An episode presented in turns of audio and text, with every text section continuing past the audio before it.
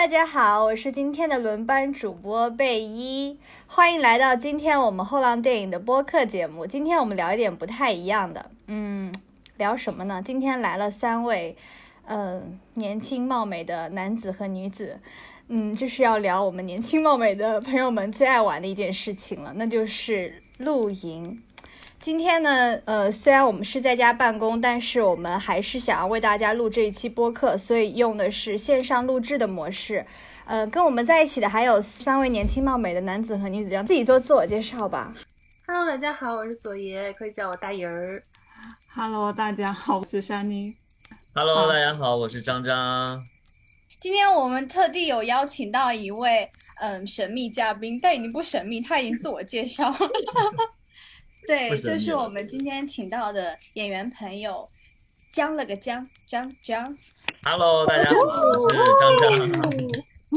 今天为什么我们要把张张叫来呢？其实是非常非常突然的，因为先在他的朋友圈和小红书刷到了他就在五一的时候就去露营了，所以呢，为什么今天必须要有他在呢？因为。本次播客节目除了他以外，我们剩下的三个人并没有去录过营，太搞笑。所以在五一这个期间，我是有发言权的。对对对，就是露营前的期待和好奇，为什么想要去露营？刚刚去过的这一位 江江开始问起，就是哎，因为你想你现在已经算去过嘛，然后我们三个都没有去过，其实。露营这个事情还是蛮需要勇气的，所以那先来问一下你为什么当时想去？对对，就是我之前是这样，我之前看了朋友圈很多人在五一的期间，五一的第一天的时候露营的那个照片发的就是铺天盖地，然后北京百分之七十的人都在露营，百分之二十的人在做核酸，百分之十的人在居家隔离。然后我就看到了这个之后，我有个朋友第二天突然跟我说说要不要去露营。我就看了照片，我说走，立马就去。然后我什么也没准备，然后他说没关系，我们都准备好了，就等你人了。然后我就去了。我开始就对露营完全是没有概念的，你知道吗？就是我不懂如何搭帐篷，也不知道要要要要带些什么，要处理些什么。然后我就带一个人，带一个睡袋，我就过去了。结果发现，在这个过程中出现了各种各样，就是比较让人难以置信、难以理解的事情。所以等于是你就拎包就走的那一种。对，是的，是的。你想啊，在五一的期间，五一前段时间的时候，整个四月就是大家都处在一个居家的这种状态嘛，然后大家每每天就在家里也都很无聊，肯定很向往外面的世界。但是如果你要想出去玩的话，肯定在这个疫情现在这种状况之之下也是不太可能的。所以大家就选择比较呃近郊啊，或者是能在哪里就是摘下口罩畅快呼吸的地方。就是彻底呃让自己放松下来吧，我觉得也是跟这个疫情也有关系吧。其实你去的人当中，应该是有经常去露营的人吗？是的，是的，就是我们当时是有一个哥哥，然后他那个哥哥就是反正经常去露营，因为他的车就是那种越野车，他就喜欢。天天开着那个越野车到处去各什么呃京郊那些山里啊什么去去搭帐篷，然后露营或者是办那种烧烤趴之类的，他就很喜欢去户外的那种人。然后他就还他还是狮子座，他就是很喜欢做计划的人，所以就是。我们开始跟他一起的时候，就完全没有操心。就是他说，呃，你们大家带着自己的人就 OK 了。我其他的什么帐篷啊，然后各种烧烤的架子啊，然后各种各样的什么器具都已经准备好了。然后明天早晨我去买下什么食材。他说，你们明天早晨在家里等我，开车一个一个去接你们就 OK 了。我觉得如果大家平时露营的话，五个人差不多这种大大配置了。已经是这样的哈，我说一下我们整一个过程，就是我们大概是第一天早晨早晨开始出发，然后那个人是从。呃，九点钟开始接我们，接我们之后大概接到了十点多，然后我们就开始上高速，然后去京郊那个地方。呃，大概到那个地方大概是十二点多，然后因为就是我们没想到就是京郊那边这么堵，去京郊那边露营的人这么多，就整一个路上就是高速是一个呈现拥堵的状态，所以就是到那边之后也差不多是下午了。下午呢开始就开始找营地，然后我们去的是一个叫白河湾的一个野外的那种露营的地方。它就是是那种很原生态的那种山里，所以你要在那个里面去自己找据点。它那个里面总共分成五个那个河滩，所以你就要从一号到五号河滩去找一个你能够搭帐篷的一个据点。然后我们从一号河滩开始看了一下，看了一下呢，结果我们的车 陷到那个河滩里面去了。那个哥哥还说，他说没关系，我们是四驱的车，你看这些小车都没都是就跟我们没法比。然后说着说着就陷进去了，就泥里面是吧？对他那个，因为那个河滩是石头，我们开始以为没事情，结果因为好像是前段时间有下雨，那个就是那个地底下就比较潮湿，然后就淤泥很多，然后车就陷进去了。然后我们开始说这怎么办呢？周围人都来帮我们推车，然后我们就找各种石头垫在那个车底下，费老大功夫才爬出来。我也好像有问题想问，不是去过那个国外嘛，然后。就是是那种房车盈利。我在去之前的时候，我就觉得会是那种，就是什么也没有，然后都都得自己拿捏，然后自己准备的那种。因为当时我们就是我们没有开房车，就是开那种 SUV 去嘛，要买各种的吃的、用的、家伙事儿、被子什么的都要准备好。但是没想到那块连直饮水都有。厕所、淋浴，然后一些就是你煮饭用的那些煤气灶都有，就是以至于我们带的东西过载，你知道吗？就是这样一次经历。对，其实是一个意外之喜。那我跟蔡珊妮五一其实都有出去玩，哎，我跟张张你去的好像也是一个方向吧？我们都是一个方向，是同一个方向，对，都在怀柔。怀柔，对，都在怀柔。然后当时我我没有露营，然后但是我去了之后我就很后悔没有。五一的时候搞个局，因为我去的那个地方也很适合露营，它就是在，呃怀柔的山里面，那个地方叫神神龙峪吧，应该是，就是它是属于一个，好像是原来有长城的那个遗迹，就是它下来那个地方，然后是是雁西湖的上流，然后相当于雁西湖不是在那个已经是有一个镇了嘛，然后它相当于那个村子它在雁西湖的上游，再往里走也是要往山上，呃大概开车也是几公里的样子。我第一次觉得北京这个地方看起来根本就不像北京，就是在郊区嘛。然后去之前呢，我会以为就只是农村，你知道吗？就是，然后去了之后才发现，哇，如果哎当时提前就是再准准备一下，真的完全可以在那边露营。就是很遗憾跟露营擦肩而过，就是这样。但就是感觉北京京郊那边就是。有很多很多人就看到了无数个那个就是小帐篷，然后也有很多家长带着小朋友，就是因为有他那个村子的那个地方，其实刚好就是溪流边，它整一条那个沿线造了一个那个溪边的小道，然后所以我们沿着那个小道基本上走了半圈，然后你就会发现边上有很多很多人嘛，然后除此之外就是也有很多很多游客留下的垃圾。对我先说一下，就是我那个之前五一的那个露营的那个期待吧。我开始看那个图片，他给我发了一组图片，那个图片就是上面的人在悠闲的喝着喝着茶，然后吃着烤肉，是这种一个状态。我就我就脑海中开始充满了幻想，我就说，哎，对我就躺在那个山山里，然后坐在那个凳子上，然后我就喝着茶，然后看看风景，然后听听风声什么的，然后吃个烤串晚上，然后晚上还能唱个 K 什么的。我觉得你说的这个应该是绝大多数人的期待值，就是特别美，然后特别安逸，看看书啊，烤烤火。是一个有滤镜，一个无滤镜。是的，是的，就大家想象的都很美好，但是但是去了之后可能完全不太一样，你知道吧？此时此刻的听众们，我们的我们的主播们都拿起了一本书，戴起了墨镜，开始模仿 露营的生活，想象云，想象露营。今天想象露营都是今天本来还想说，今天实在太适合去外面玩了，就是哪怕去公园，结果下楼发现公园也封了。你可以这样，就是在你家楼下，然后搭一个帐篷，就是在你家小区楼下搭个帐篷。我那个自驾游呢？最大的一个感受就是很赶，因为我的路线是从昌平，就是海淀、昌平一直到延庆，再从第二天从延庆那边经过怀柔，其实也去了雁西湖，再从那边回来的。所以整个旅行体验给我感觉就是全程赶路。我记得在那个百里画廊的时候，有个地点其实很漂亮，但我们车就为了赶路，就直接就开过去了。那地方不用钱，不用门票，对，叫下奶村。我还特意看了一下 GPS。它就离那个乌龙峡很近，然后离那个，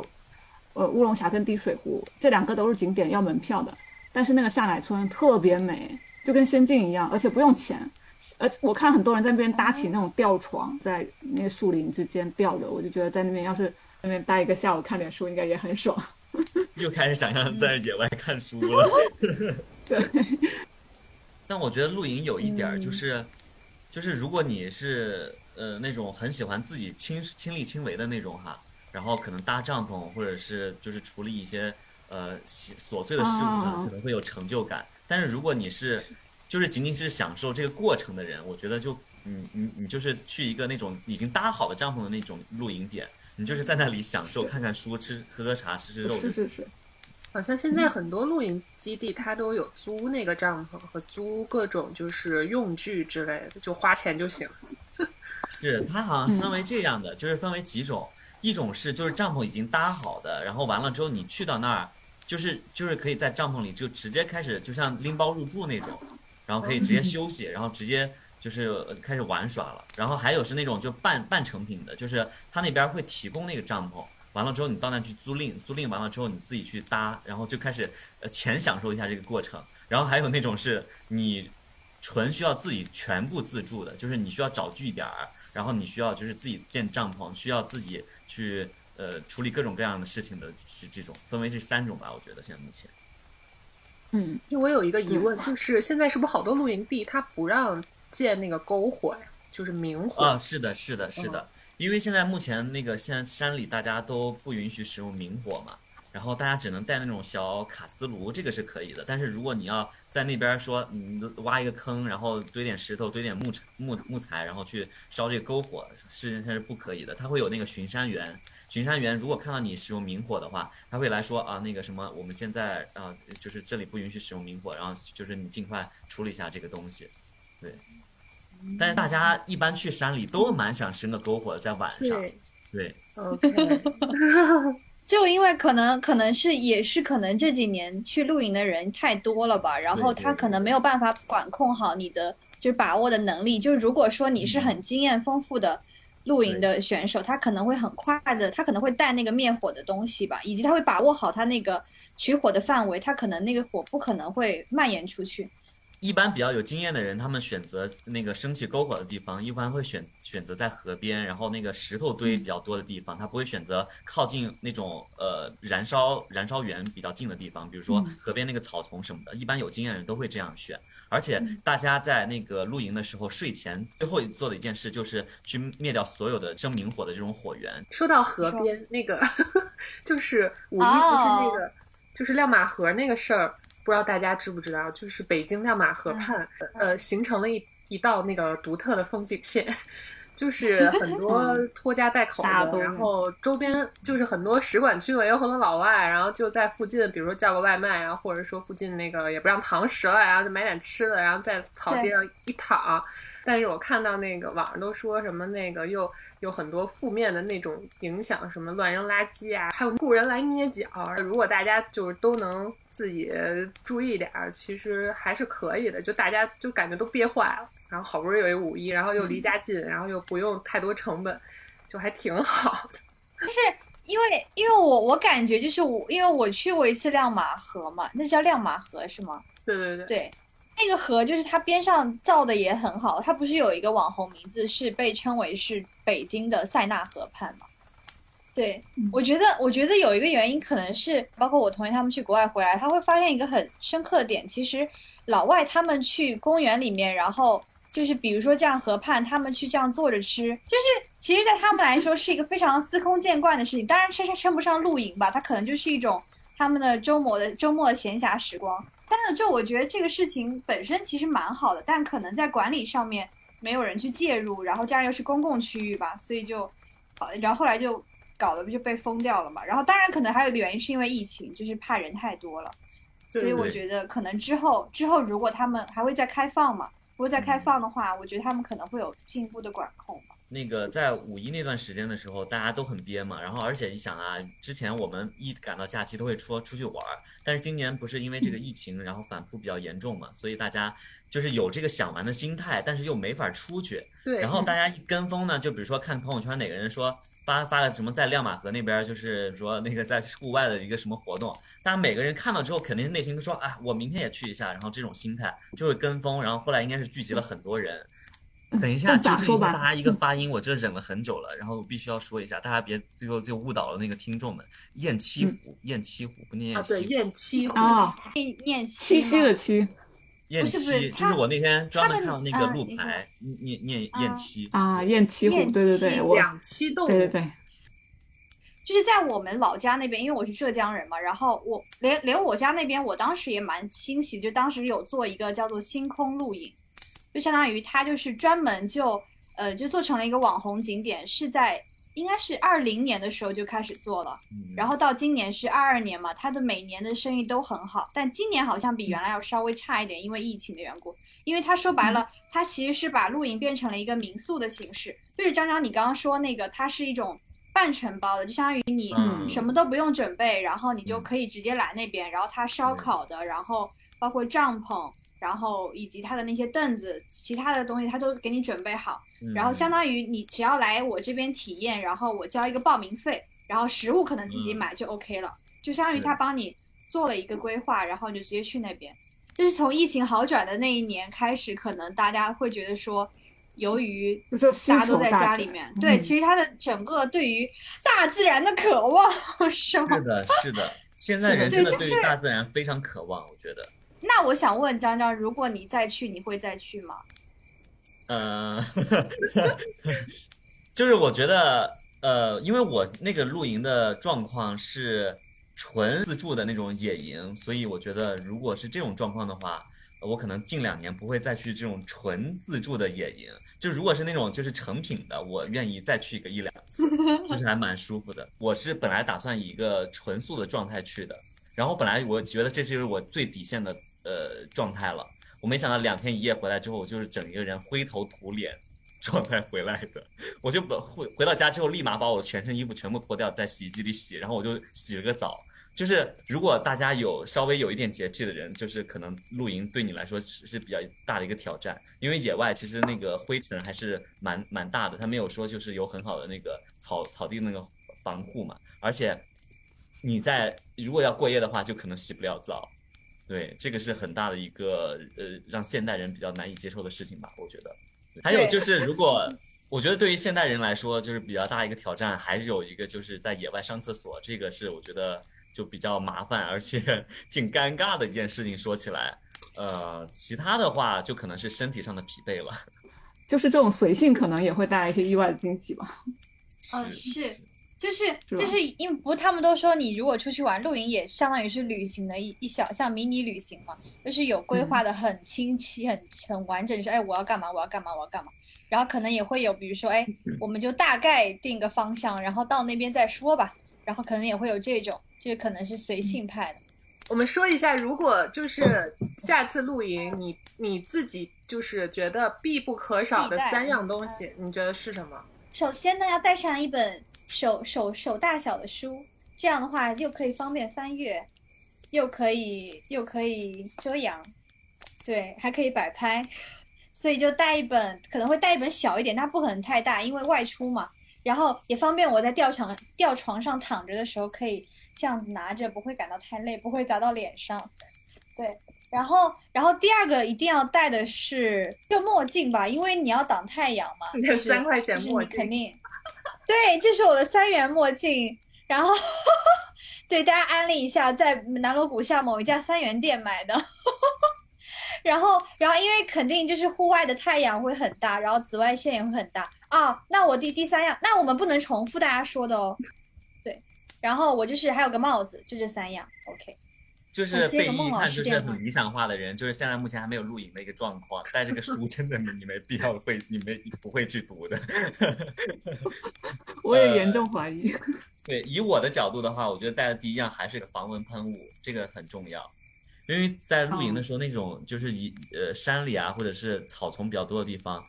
你在春天就是晚上比较冷的时候，都有那种小虫子、蚊子啥的。就是我觉得所有人应该不止女生啊，所有人应该都需要带这个就是驱虫的这个喷雾，因为呃我们那天晚上就很冷很冷，但是那个虫子，我的妈呀，在就在那个帐篷里面，就是就是爬什么的都很很很难受，真的。然后第二个就是要带湿巾，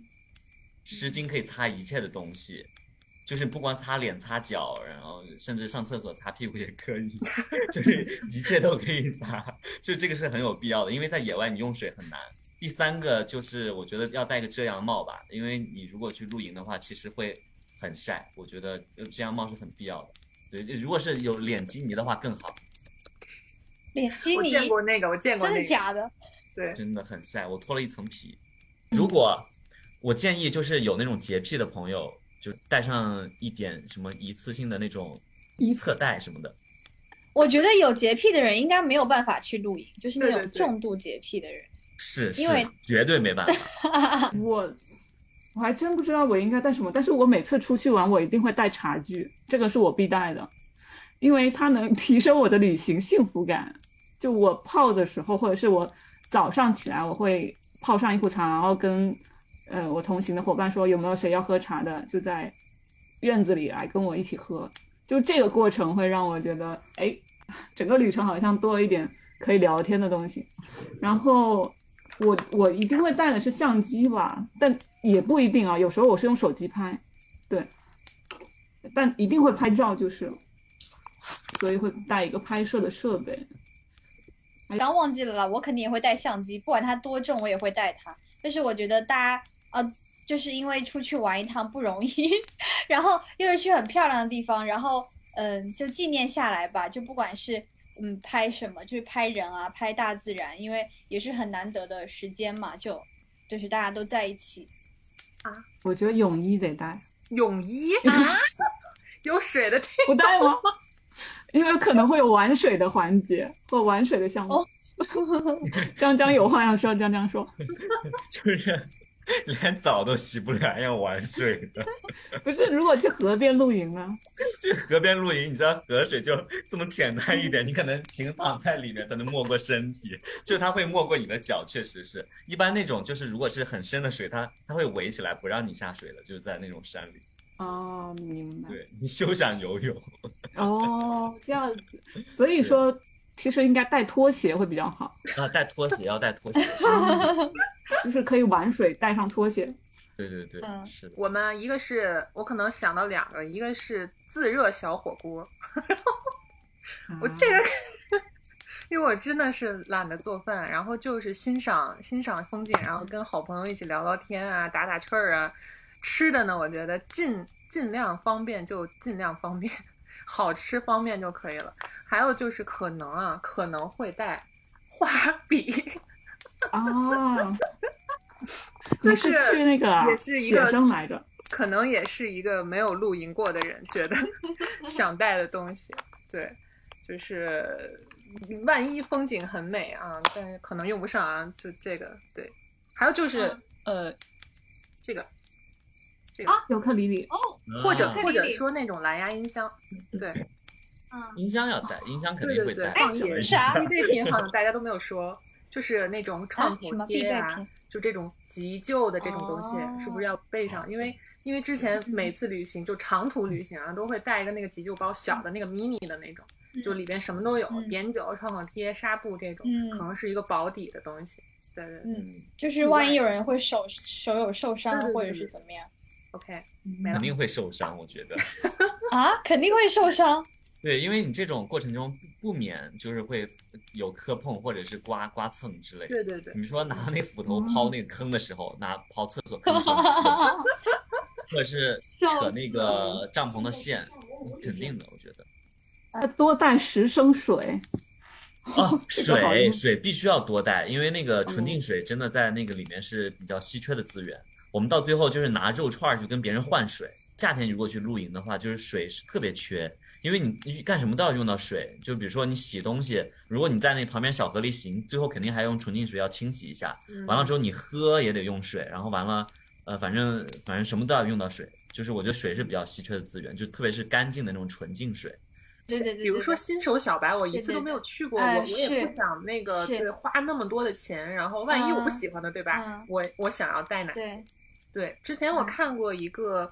B 站的 UP，他他有科普，然后呢，就是他建议能闲鱼就闲鱼，能二手就二手，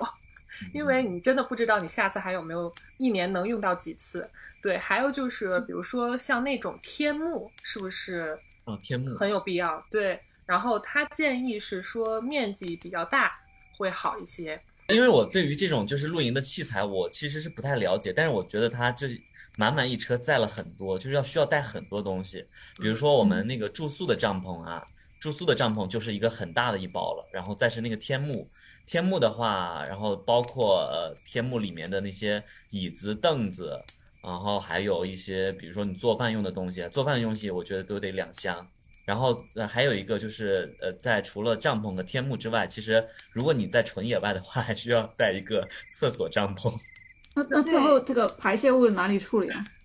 呃，就是给大家描述一下这个具体的过程哈，就是呃，你首先需要在呃离你住的地方比较远的这个呃野外或者一个拐角，然后就挖挖出一个大坑来，挖出个大坑来之后，你再把那个厕所帐篷架上去，架上去之后，然后你再用土把那个周边的那些地上的草啊什么就给埋起来铲或者铲除，然后再用把那个幕幕布给盖上，盖上完了之后，我们就可以就是进在里面进行如厕的动作，一整个如厕的动作，对，就是哎，这个很有必要哎，听上去很像猫 砂盆儿的。知道。对，就是我觉得对于现代人都是一个很大的一个挑战，就是可能现代人大家在厕所里面上上厕所已经已成为一种习惯了。你如果在野外的那种就是土地里面上厕所，有时候可能我觉得现代比较现代的人，就是可能会有点便秘的这种呃这种情况吧。对，我不知道大家有没有，反正我是有。而且你如果晚上去上上厕所，我觉得是在野外上厕所是一个特别让人害怕的事情。周围一片漆黑，你就提一个小灯，然后慢慢就走过去，走过去，然后你就在那边上厕所，周围一片静悄悄，没有一点声音，没点没有一点光亮，就是有点可怕。而且因为你提了一个小灯，远处的人看着就是一个哦一个光亮在移动，你知道吗？就很可怕。幽灵般的飘过去，对，我因为我是去了两天，而且大家在露营的时候都吃的比较杂嘛，然后吃的比较杂的情况下，肯定会有那种肠胃上的问题，就是呃什么胀气啊，就是需要需要 放出气体，然后或者是你吃的特别杂，然后就是因为喝的水也比较多嘛，然后大家大小便都会比较多，其实，然后所以就是如果人多的话，还会面临一种情况，就是比如说你刨完那个坑，然后就是大家排泄的比较多，可能那个坑不够了。不够了，你还要重新把帐篷给抬出来，重新再挖一个坑，再架上去。我们就当时两天就挖了两大坑，你知道吗？最后这个排泄物怎么办啊？就埋在里面吧。就是天然分解啊，天然分解啊，没事，就这可降解的，可降解的，就我们拉的也不是有对埋掉就可以了有的东西。当化肥了就。对，然后你看，我不是去了两天嘛，然后我我我又属于那种肠胃不太好的人，但是我又在野外，就是实在是不可以，也就是就是没有那个想法感觉。完了之后，我就憋了两天，相当于就是完了之后我就，然后我是从整整两天，两天完了之后，我回到家里厕所，然后就开始呃狂奔到家，立马上厕所，就真的很难受嗯。而且建议大家如果去露营的话，就是尽量女生啊，女生尽量就是。呃，去的当天不要化妆，因为如果你要卸妆啥的就很很麻烦。男生就头发也经常戴个帽子也差不多。是是是，对对对。不卸了，不卸妆了，不卸妆。哎，所以露营的时候，其实如果是陌生的男女一起露营，很尴尬的，最好是朋友。大家要要以原生态的那种形式相见吧。对，我们当时那个去的有一个姐姐，然后那个姐姐她她就当时化了一个早晨化了个全妆去的。我们下午搭搭帐篷的时候就特别热，他整一个脸就是一个花掉的状态，然后晚上又没有水洗脸，第二天顶着那个花的妆又又继续忙了一天，到回去的时候整个脸上妆全部脱完，就是有点尴尬。然后另外一个男生他是做了头发去的，做的很很好看，然后去的。完了之后睡了一整天，就成一个鸡窝，又没有水洗头发，就是，然后后来就我就给他拿了一个帽子戴上，就很尴尬，而且很促进人感情嘛。就是比如说做饭什么的，就是呃，我我觉得第一次去就就要不就不要准备那些，就是要都准备好，然后到那儿，然后就弄一个锅，然后也别切了，然后直接往里煮，我觉得是最方便。是的，是的，就是我觉得最重要的就是你提前要把这些食材全部清洗好，然后对就是分成小袋装或者小小盒子装，这样是最方便的。你还一定要切好，因为在野外你要切个东西也是很麻烦的，还要用刀，然后架那个架板什么的就很麻烦。所以切好之后，如果你就有一个那个小卡斯炉，你就直接炒，完了之后或者是你那个提前准备那肉串啥的，你直接直接烤就行。大家如果去露营的话，一定要带泡面。其实我很，我觉得这个很悖论的。你出去旅行本来就是为了想要你的旅途跟你呃美食都能够共享的，然后你出去外面，结果就过了这种野人般的生活。就是我觉得在那个在在露营的时候吃泡面是一种很有氛围感的事情，就是在特别不方便的情况下，如果大家能吃上饱饱的泡面，然后在夜晚啊那种呃那种环境里有篝火，或者是有那种呃山谷里那种就是风，然后你吃上泡面，就是一个很幸福的事情。我当时本来也觉得挺寒颤，但是是一个很有氛围感、很有幸很很幸福的事情。说到泡面这个事情，我要列墙而出了。那个神农峪那个村子里呢，它有一个 bug，因为他们的村子离镇子其实挺近的，然后呢，他们那个村子里面没有任何的便利店，就是它没有卖水的地方。对，它真的就连卖水的地方都没有，它只有那个西边那些小摊贩在卖东西。嗯，然后我们第二天早上的时候，然后他那个民宿也没有很健全，他没有，因为他不能堂食嘛，他相当于就也没有做饭了，然后我们也没有办法在那儿吃早饭，然后早上起来第一件事情，太饿了，什么都没有，然后我们的零食在那天晚上玩游戏已经吃完了，你知道吗？然后，然后到第二天早上的时候，相当于我们只剩下矿泉水，然后。出去的路上就走啊走，走到那个河就溪流边上嘛，有几个人在卖东西，在卖什么呢？卖给小朋友那个捞鱼用的渔网，然后卖拖鞋，然后唯独没有找到卖吃的，你知道吗？然后就一直往前走，往前走，走到很里面的时候，才有一个小摊位的呃两一对小夫妻吧，应该也是村民，然后他们在卖什么呢？他们在卖饮料和泡面，他还有卖那个类似于那个。手抓饼之类的，然后我就很不屑啊！我说，我天哪！我到村子里来，我来这里了，我还来吃这些东西吗？Oh no！我是绝对不会吃的，真香啊！你知道吗？十块钱一碗泡面也算去，也是非常昂贵了哈。那个摊贩也特别好，他是现场给你烧水，你知道吗？我们就在那个涓涓溪流的边上，然后给我们两个小马扎坐着，他在那咕噜咕噜烧水。然后现给现给他泡了一碗热乎乎的，然后而且还有阳光，你知道吗？就是微风轻轻的飘扬又吹拂，然后那个香味就开始疯狂的灌到我的鼻子里，你知道吗？然后我我真的我整个人就是感觉我的魂魄都被那个泡面给 摄走了，然后我就说，我就勉为其难的，就是啊，那行吧，我尝一下吧。然后你知道最好笑是什么吗？他说他觉得这个味道跟普通的康师傅不太一样。他仔细看那个 logo，它上面好像写的是康帅傅，所以是所以是盗版的是吗？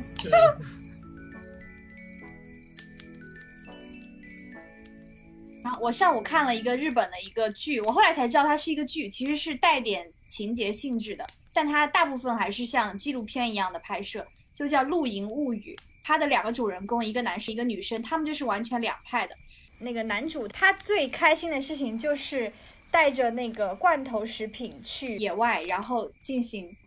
加工，然后直接就可以吃了。他觉得非常非常的幸福，因为他享受那种就是便捷食物带来的那种莫名的比在都市中更治愈，你知道吗？第一集讲的就是在富士山下吃芝士热狗，拍的就很很像那个。孤独美食家之野外篇，那个我看弹幕上面就写说，这根本就不是一个露营电视剧，它就是一个美食节目。而且它整个那个画风，因为日本嘛，它就是整个就很清新。然后它在富士山，真的在富士山下，然后那个望过去一大片雪山，然后只有他一个帐篷，孤独的帐篷。然后他有一个特点是，他是一个人去，他们都是各自去的一个地方露营。女主是完全不一样，女主是到西边，然后她是自己钓鱼的这么一派天然派，号称天然派。那男主他我我称他为是罐头派，对，就是罐头派。然后他就是会带上很充足的罐头食品，然后以及他是用打火机点火。就是当然我们现在正常去肯定也不可能说啊，我为了要感受大自然，让我一定要钻木取火，这肯定很难。然后但是那个。他第一集里面他就设计了一个情节，就点出了这个点，就是我们去露营的时候到底是要去得到什么？就是其实那个男孩他是因为他的那个前情设要是因为他情感上面受到一些挫折，他想要放松一下自己，他想要去一个没有人的地方，放松自己的身心，就相当于让自己独处。然后他那个也是一个专门日本他们日本他们那边好像是专门设立了可以露营的营地，所以相当于他那个牌子是立了一个可以露营，所以他就在那一片都有很多人在露营，有房车，然后有他们这样的帐篷，然后又绕了一圈去找到一个人，然后就是一个大哥，他跟那个女生差不多，女主差不多，就是纯野生派的，就是他基本没有带嗯，就是半成品或者是已经加工过的罐头食物。他基本上他的桌面上的东西都是一些嗯食材，他自己做过的。比如说，他用一种方法，应该是叫做熏，就是用那个锅把食物放在里面，比如说熏鸡蛋，然后有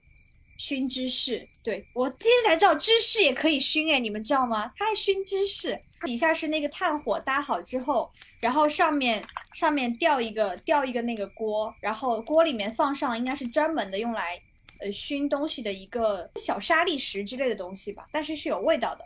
然后在里面放个碗，然后比如说他把煮好鸡蛋放在里面堆成一堆。这个剧有点搞笑，是因为它其实没有什么情节，但是它的情节设置就是会很细微嘛。然后他们不是也在那边吃这个熏的东西嘛？然后弄了半天之后呢，那个男主才想起来啊，我是来借火的。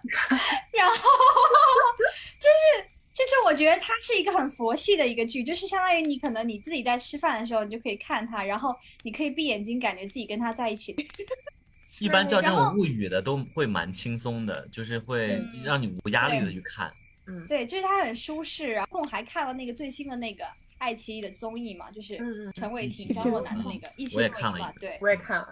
我我反正看了一会儿我就关掉，因为你知道吗？就在同一个时间段，我看了两个关于露营的，然后当然我的。我的那个设想也不太一样，因为我我会以为那个一起露营比较，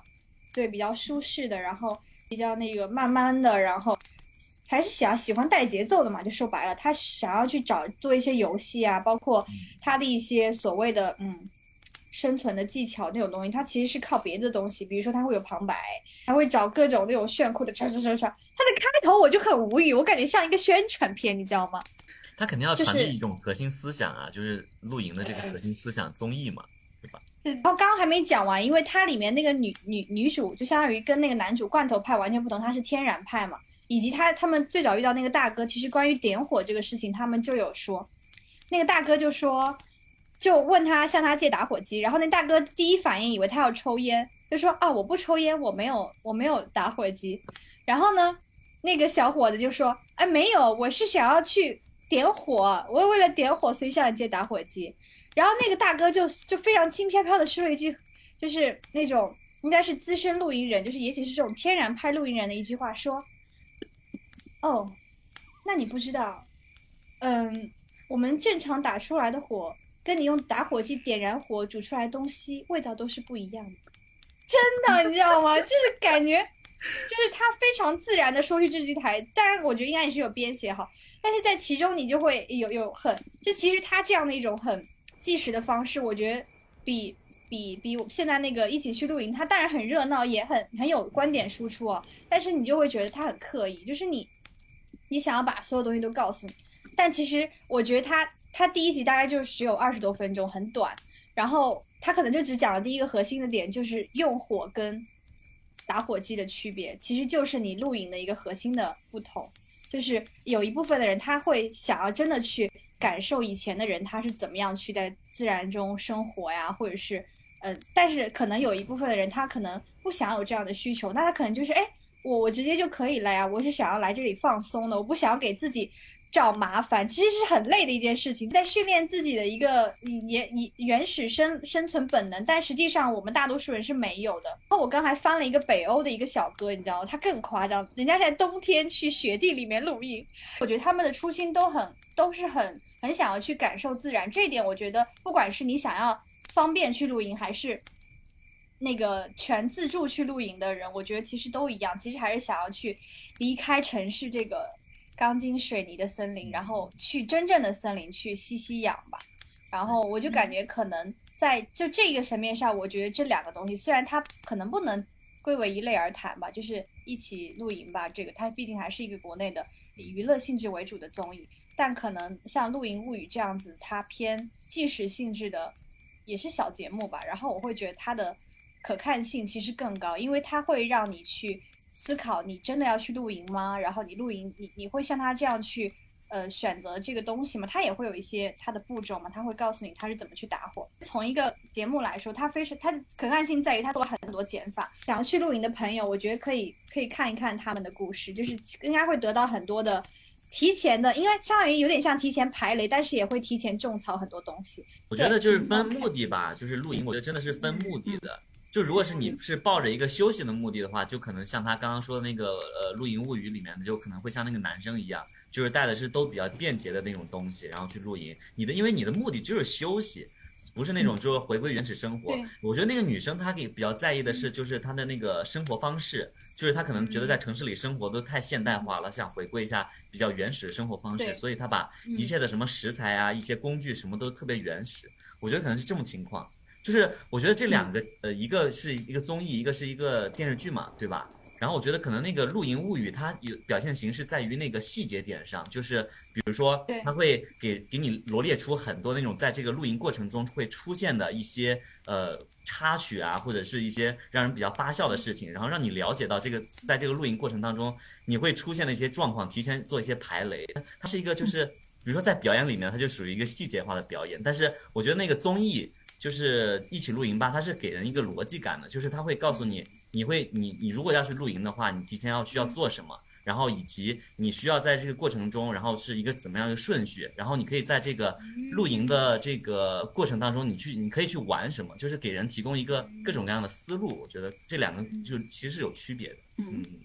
刚刚你也有提到说露营的目的是什么，其实我觉得这个还蛮感触的，就是呃，其实贝一刚刚您也有说嘛，露营我们是为了去。换一种生活方式去享受大自然，然后还有一个我觉得很重要的目的是你跟谁去露营，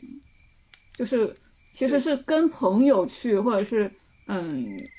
或者是跟你就是经常联络的那些很久不见的人去露营，去哪怕不是露营去玩，都是很重要的一件事情。嗯，我今年春天其实跟朋友野餐挺多次的，就是不管其实是做什么，其实一起做，就跟你想做的人一起做，倒是还是蛮有趣的。然后我觉得国内的综艺啊，因为刚刚我们有分享到说我们自己想推荐的一些节目，就嗯，像露营节目是因为这两年疫情之后就是火起来了，嗯，日韩他们早就已经做了嘛，国内等于说是我们其实是有一点点韩国那一边的一个风潮，可能稍微带过来一点。过来了，来倒点水。但是我们国内露营节目有一个挺大的问题，就是我就觉得哈。咱们的那些人，就是大家那些明星，可能各自之前都不是朋友，然后因为一个节目硬凑到一起，这其实是一个挺大的问题。那像日韩，他们是那种像《西游记》嘛，对对对，那一群人是很早从《西游记》就开始玩，做了好像八九季，然后到了这一季做的是叫《春季露营季》，其实还是《西游记》的那波人。所以我们的节目可能不好看的一个原因，就是觉得这些人在尬玩。因为他们之前可能彼此不认识，对我之前倒是挺爱看一档那个腾讯的一档节目，叫做《我们是真正的朋友》嘛，就大 S 的那个大 S 小 S，还有跟那个嗯对对范晓萱，哎呀那那他们四个人一起玩的，因为他们确实是有很深的友情基础，他们一起玩，我觉得他们一起做做做个露营节目应该也很好看。你刚刚说到那个大 S 他们那波人嘛，然后我突然间想到就是。应该是去年的那个王俊凯、董子健还有是刘昊然吧，是他们三个人有一个自驾游的一个综艺啊，那个也是不错，恰恰好是少年，啊，对对，恰好是少年，他那个有那个节目，既然那个之所以能够把这么散的一种自驾游的路线做出来，是有一个根本基础，是因为他们在高能少年团就积累了很深厚的，是的，不能说有多深厚的友谊啊，对，但起码他们是非常熟悉彼此的，对，就相当于。就相当于我觉得，就这个可能是一个很根本，就是推回到，比如说我们自己出去，就是如果大家都是非常非常熟悉，或者是起码是认识彼此的，然后跟可能有几个陌生人，或者是当当然，我觉得，嗯，那也要看性格吧。就比如像我这样的人，哪怕是陌生人，我觉得我也很，我觉得也蛮开心的，就可以认识新的朋友嘛。但可能有一些的朋友，比如说就会啊不熟悉，就会比较局促，会觉得说，哎，我我是不是应该说这句话，或者我是不是应该呃提这个事情，就会有一点点，对，就会像你说像综艺一样，他们那些人加上他们有很多都是演员嘛，他请的很多都是演员嘛，对吧？啊，陈伟霆，然后张若楠，然后黄雅莉是歌手，然后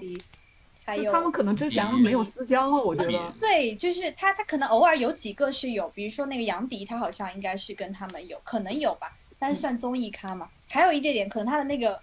整个的节奏安排，他可能太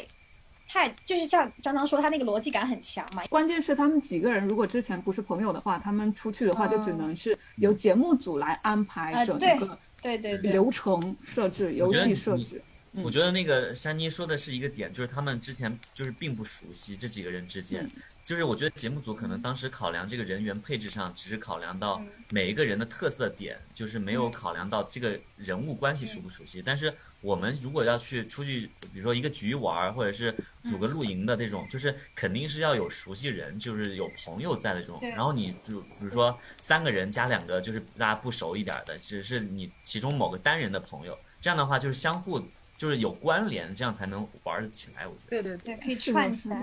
是的。所以，所以芒果他们要做一档节目，是邀请原来那个快男的一起来，就是《花儿与少年》露营季，对对对，马上要做了。这一季是露营季，然后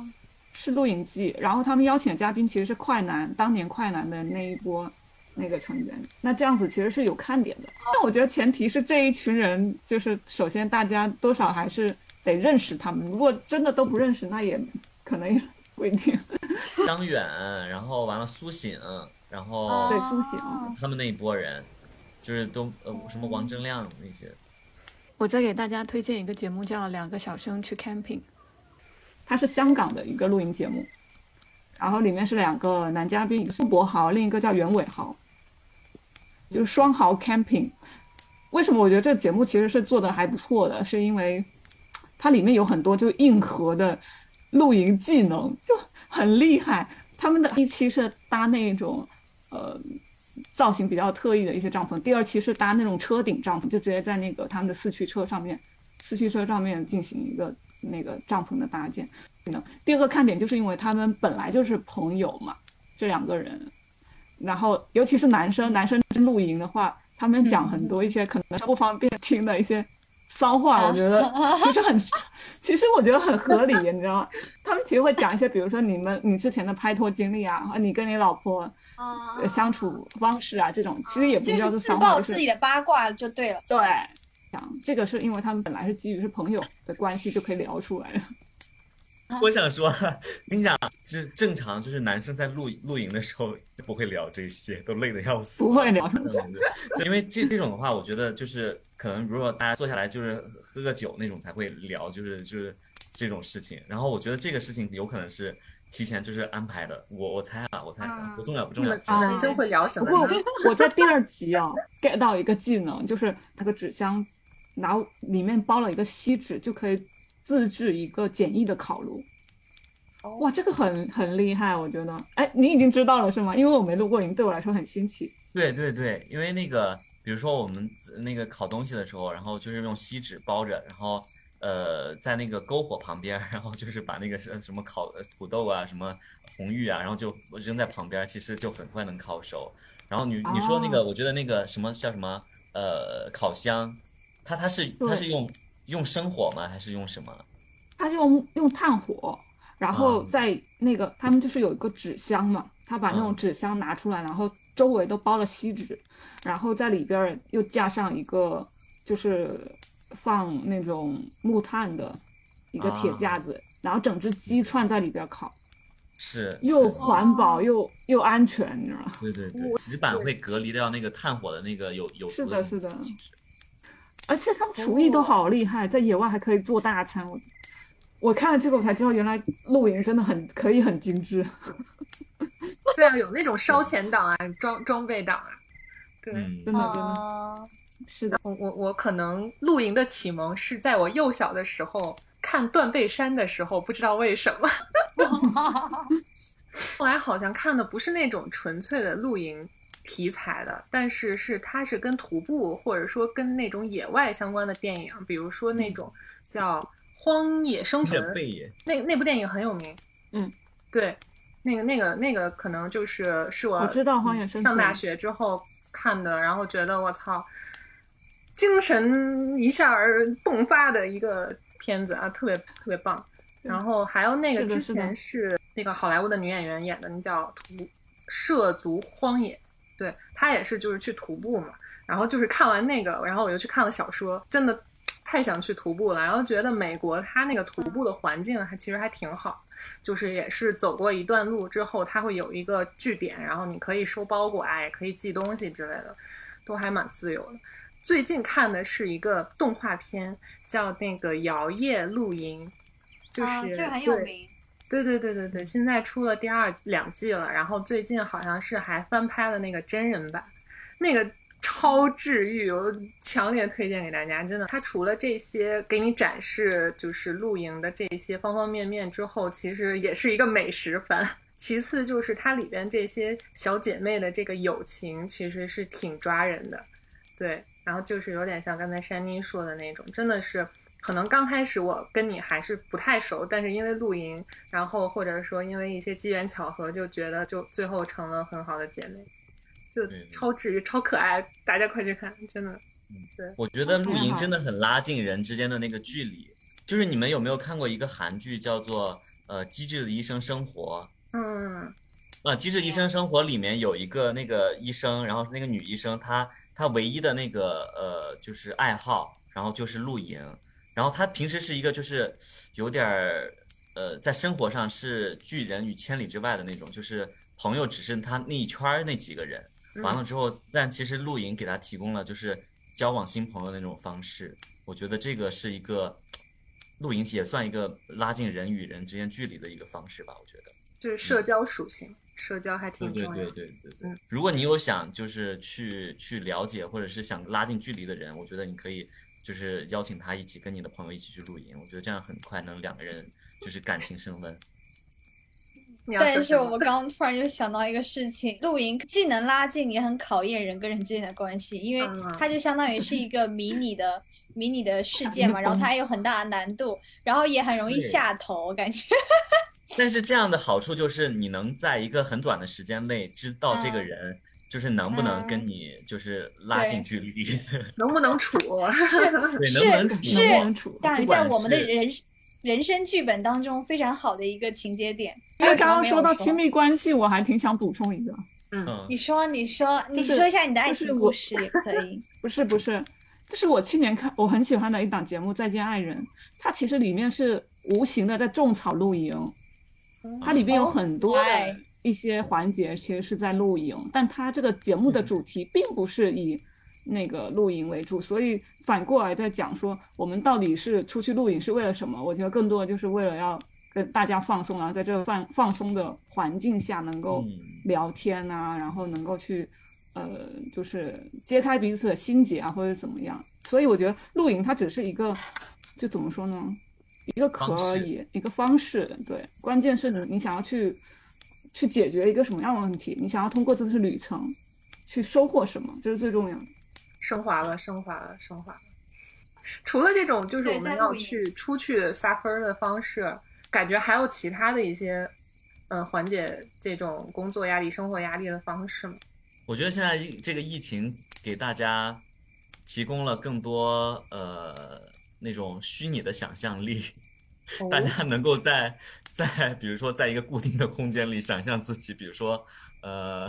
躺在草地上，或者是呵 就是沐浴春风，或者是什么，比如说家里没有什么东西，但是你能想象出你在吃什么东西，就是给大家想象力提供了一个很大的提升的空间。就比如说我我有看过说有些人在家里呃就是自己什么做个饭，然后一定要就是做满很多的仪式感，然后说精致的摆盘，然后烛光晚餐什么的那种，就是让自己觉得好像自己在在一个很贵的西餐厅里吃饭。然后比如说今天再想吃火锅了，OK，把家里的那个什么灯光变成一个就火锅店那种黄色的、红色的那种灯光，就营造这种吃火锅的那种环境。我觉得现在 疫情给大家整的有点儿有点儿 想象力会变得很丰富，你知道吗？那你那你在家一般怎么放松身心啊？对啊、我觉得我在家睡觉就挺放松身心的，就是终于以们就可以休息了推荐一。下这种大家在不能露营的情况下，我们有什么？大家一定就是要在家里备好那种就是什么纸牌、卡牌游戏，我觉得这个这个是目前唯一能够在家里玩的那种那种就让自己放松的游戏了。就是你比如说你喊上你的邻居，我不知道大家跟各自邻居认不认识啊，或者是同栋楼里的朋友，就因为有时候可能出不了楼嘛，然后可以就是喊上同栋楼里的朋友，然后一起来玩个卡牌游戏，我觉得这是一个比较放松的方式。因为如果人一旦在一个固定的空间里一个人待很久的话，其实会很容易，就是你会自己想很多，然后也会变得很压抑。我觉得如果人多起来的话，因为人还是那种社，就是群居动物嘛，人人多起来的话就会变得很开心。对，说到说到这一点，我觉得多一点咱们这种视频聊天就蛮 好的，就是对呀、就感觉好像好像在一个空间的感觉。是，然后是是然后我我现在终于意识到，就是就是为什么那个就是在家的时候可能要少刷朋友圈。把它关掉。少拿手机，为啥？对，少拿手机。当然有一个原因是，当然你你可以用它，但是你不能成天就拿着它，不能让它去占据你的这一天的时间。我觉得这一点很重要，因为因为我我之前有一段时间我是在准备学习嘛，然后我就会把手机直接整个就扔在我的房间外面，然后我也会把朋友圈给关掉。然后当然这样可能太绝对了，但是我我那一段时间我觉得我的心是很沉静的，就是当然稍微有点夸张，是因为你不两耳不闻窗外事，但是我也会适度的去刷一刷新闻什么的。但有些因为现在这个情况下面，嗯，不管负面的也好，正面的也好，新闻各种各样什么样都有。然后我就会觉得，包括大家的状态都很不稳定，就是就是是你的朋友圈里面的朋友们，他们的状态，就不管是好的还是整个精神状态会更紧张。然后反倒是你不要那么过度的去关注他们在干嘛，可能你特别关心的人，你可能可以去看一下，但是就是很多都是其实根本只是有一面之交，然后当时可能因为工作或者是各种原因就加了。我今年学会一件事情就是，呃，还是尽可能多看一些书，看电影也是一个方式吧，就是可能。就现在的人可能刷短视频啊，然后刷抖音可能很爽，然后就刷着刷着就过去了。但是我还是尽可能的，呃，就是减少刷短视频，包括呃小红书这样的软件的时间，然后可能留更多的时间去看一些可能是大部头的书，就是很厚的一本书书。啊，对 对，我是说植入一下，对对，就感觉可能读书是一个很好的，能够让自己静下来，以及嗯，又能够达到自我提升，不管提不提升吧，就起码那段时间过去了，可能是一个呃故事中的人，或者是我最近在看那个《那不勒斯四部曲》嘛，就是哦。我的天才男友的原著，然后我就再去看他的时候，啊，对我的天才女友就最近也很火，然后我就会意识到一个点，就是其实，在看别人的故事的时候，因为其实小说、电影，包括电视剧剧，其实他们说白了，嗯，它也是一种故事，也是一种焦虑。其实它里面也有焦虑的成分，但是可能另外一点说，它跟你还是有一些距离，还是有一些遥远。虽然你会有共情，但是你会有更往心里走嘛。就是反正我可能我选择看的东西，我我我还是就建议大家不要去选择，就是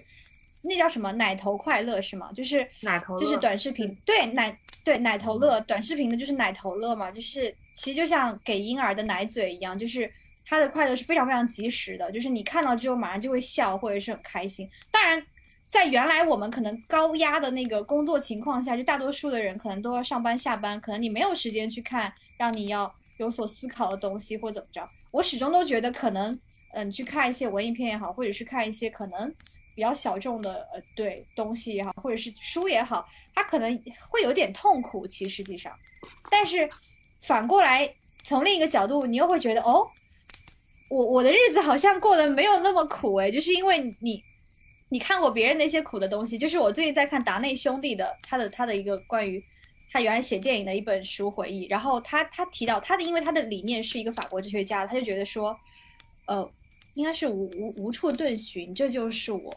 你这个人的概念是需要他人来赋予的，就他是有一个这样的一个观念的。然后反正就是其实就在看别人的故事，是他者的故事嘛。然后不管是小说也好，还是电影也好，我感觉可能，嗯，可能比我朋友圈里的人的故事要更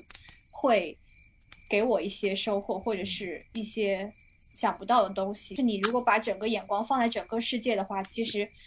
每个人都在遭受苦难。我觉得那个就是你刚刚说那个居家隔离，不要呃，就尽量少玩手机。我觉得是一个很对的事情，特别是在我们露营的时候。当时我们在露营的时候，就是因为是手机没有信号，在山里嘛，所以大家其实会更加把注意力放在你所做的事情上面。这个是很重要的一点儿，就是我们如果在那个露营的时候，你还是分散精力，说我一看个手机，看一会儿看一会儿朋友圈，我一会儿再搭个帐篷，你可能这个帐篷一直搭不了。所以我觉得现在就是露营，它能够让拉近人与人之间距离，或者是让你专注的干一件事情，就是就是它能够让你放下手机，这个是很重要的。不知道我觉得大家有没有发现，就是很多人在小的时候，然后是很有创造力的，就是你把它放在一个屋子里。它没有任何的东西，它能玩很久。就是你不管是什么搭积木、搭石头，或者是你自己自创很多玩法。但是现在人其实，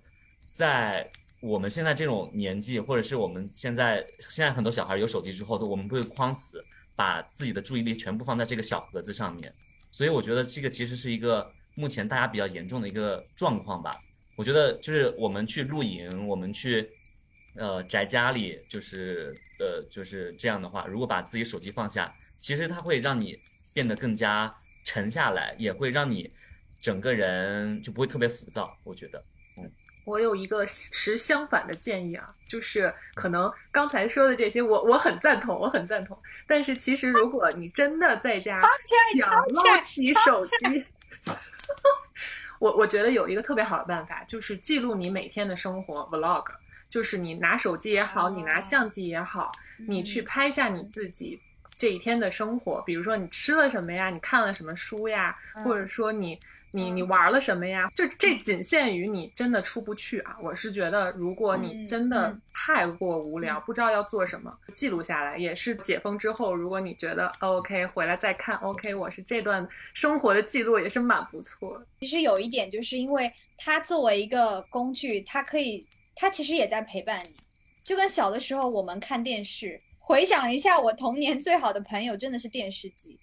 电脑可能还还比较后才进来，因为嗯也没有那么沉迷于网络。就是我会觉得，在现在可能最好的朋友，手机可能算一个。就是如果你把它当成朋友的话，左爷那个方式就是相当于你的手机相当于是你的一个记录者，然后你也可以同步分享给你的家人，因为因为你可能大家比如说我们都在像可能除除了左爷是北京人之外，我们三个都是。外地人外来务工，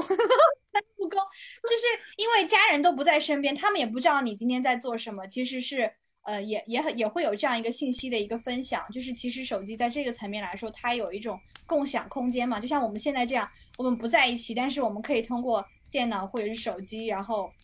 嗯，其实我们就好像在一个房间里一样。对，就其实它。嗯，科技带给了我们很多，也很好，但是可能不要被它绑架就行。我我跟大家的放松的方式还挺不一样的。对我来说，放松的方式是就是搞卫生。但 是，但是我想问你，就是你天天在家，你觉得你的家 也也没有很乱吧？每天都在家里，对，不是很乱。但是我会，我会，比如说做饭，做完饭我就得收拾。然后我觉得整个清洗的过程对我来说是一个治愈的过程。是的，是的。然后我就，呃，搞完卫生了之后，我就想着还有哪些地方要搞，然后一次性弄完。然后晒完的衣服拿 拿进来整理整理，那个那个过程对我来说很治愈。你知道我我很烦恼一点就是，我我是喜欢就是用完东西立马把它放回原位，然后给它立马摆摆好的人。然后我就有时候就。就是摆好了之后你就没事儿干，完了之后你做完饭之后碗洗完了你就放那，然后摆摆好就没了。然后你看家里好像没有一丝地方是可以整理的，然后我就会拿湿巾，然后就一点一点擦我的地毯，你知道吗？因为地毯它是不显性的。OK，我最近还 get 到一个就是提升生活品质的一个方式，就是这个。是什么啊？我刚刚看到这个，这个是小香炉，我还 买了一堆。我还买了那个线香，然后有时候我就工作的时候，因为我现在已经把公司的电脑搬来这里了，然后，然后我就焚香，你知道吗？或者是睡前焚一个香，读一下书，你知道吗？哎，拿出那个香，我只有香，这就是，提升就是简易的提升生活品质的一个方式。呃，本来刚刚想说的，如果去露营，我会我可能会带上一根，就是它是秘鲁圣木嘛，就是它也是那个可以是的，是用来烧的，是。的，是的。然后我下次刚刚那就在想，我 下次去的时候，我要茶具带上，还要带上香炉，要焚香。你不要带什么不要带香炉，你带香薰，你带香薰，因为放在那个厕所帐篷里面，真的真的，我们当时那个那个哥哥就带了一个香薰放在厕所帐篷里，因为他他那是会有味儿的，是会有味儿的。然后完了之后，我觉得你一旦放一个香薰，你的那个幸福感会提升上去。可以，可以，下次 get 到了。然后，但是如我现在想好，如果我们之下来就真的要去露营的话，带上泰山妮准准准没错，因为它就是居家旅行必备。没有，没有，没有，江江肯定是是经验丰富。啊我我不是我不是我不是会做计划那种人。我们这次去露营的时候，其实有带那个茶具，那个那个是呃，就是那哦个茶具。我真的觉得他刚刚那个珊妮说的很很对，就是他会提升那个幸福感，在露营的幸福感。哦，就是当我们搭完帐篷的时候，那个哥哥说：“我们来煮一壶茶吧。”然后每个人坐在那里，就是吹着凉风，喝那口茶的时候，是当下最幸福的时刻。我觉得整个露营状哇况，哦我现在回忆起来，我只能想到那一壶茶。哦，嗯，还有一个状况是那壶茶另一个体现之处，就是在你吃完很多肉串的时候，你实在腻到不行，来上一壶茶，真的很舒服。对，挺解腻的。那你们那嗯天晚上有看电影吗？我看你们有搭那个幕有有看电影，哥哥他就是呃很会安排，很很有计划感的人，会体现在会要求你在把计划全部做完之后，才能进行下一个计划。他的计划就是要求我们把那部他想看的电影那个恐怖片看完之后，我们才能进行睡觉。当时就已经在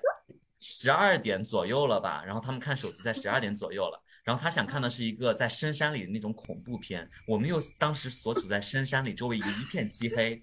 他一定要求我们把那部恐怖片看完。当时看到一半的时候，其他的那个哥哥姐姐都说那个我有点太困了，然后那个就是那个哥，然后我们能去就帐篷里睡觉了嘛。他说还有两分钟，两分钟结束了，看了二十分钟还没有结束。过了一会儿说我真的太困了，还想睡觉。说没关系，这个就在医院里就结束了。然后在医院里这个景一直持续了十五分钟才结束。然后就是要求把这个电影看完之后，你才能去睡觉。大家进帐篷之后，真的立马赶紧躺下，就是把睡袋一裹，就立马就睡了。就是有时候可能会遇到这种状况。哎，那我很好奇一个点，你这个旅行是大家 A A 的吗？你们最后交了多少钱？对对对，大家 A A 的门票的话是一百八一个人。它是虽然它是一个野营，但是它那个野营是有门票的，就相当于它在那个山的入口入山沟沟入口之处有一个有查核酸，查核酸的那个人，然后一边查核酸一边要看那个预定的那个门票，一百八一个人。完了之后，再加上七七八八，除了那些帐篷，就是呃那个哥哥有的东西之外，我们一些食材什么的，然后一些油费啊什么的，然后平摊下来一人四百多吧，四百五左右吧。对，其实还那好。其实还好。对，因为我们帐篷不需要自己花钱，那些什么设备不需要自己花钱。对嗯，对对对，那那个哥哥他，他那些装备都可以省一堆了。嗯，他哥装备不是 不要花钱啊，是是是对啊品牌送的呀。是，然后他他去了之后，他的首要目的就是跟大家一起玩，除了这个之外，然后就是拍照，然后拍那些品牌的东西，对，版哦图。嗯，他很他挺不亏的。嗯，是，挺心动的。下次要是他要组织活动的话，对他他他说了，他说他下次想组局去海边，如果到时候 OK 的话，我喊你们了。好啊，好啊，好啊，跟团去可以。我知道他跟老司机一可能想去秦皇岛阿那亚有可能。哦，阿那亚吗？对他有可能，就可能呃等到疫情好了之后，他说想去。对，嗯，阿那亚那边也不错。大家可能要忍受他就是强迫你一起看完一个恐怖电影。时间已到这里快结束了，然后我们今天大家一起聊了，就是关于露营的一些好奇和一些看法，以及为什么想去露营，以及我们张张的一些奇葩露营露营的分享，还有左爷关于亮马桥的一些事情。我们珊妮关于关于露营的仪式感，以及我们今天给大家安利了几部关于露营的综艺，还有电视剧，还有动漫。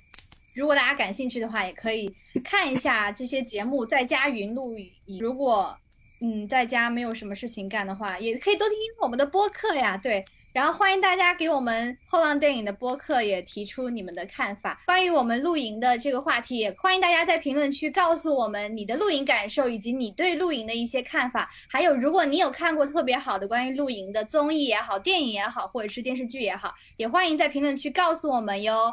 我们抓一个幸运儿送礼物哦！好啦，那今天好啦好好啦，啦，拜拜嗯拜拜拜拜拜拜拜拜。拜拜拜等等哪拜拜天唱？拜拜对，好，再见。谢谢老铁，老铁记得双击么么哒，谢谢老铁。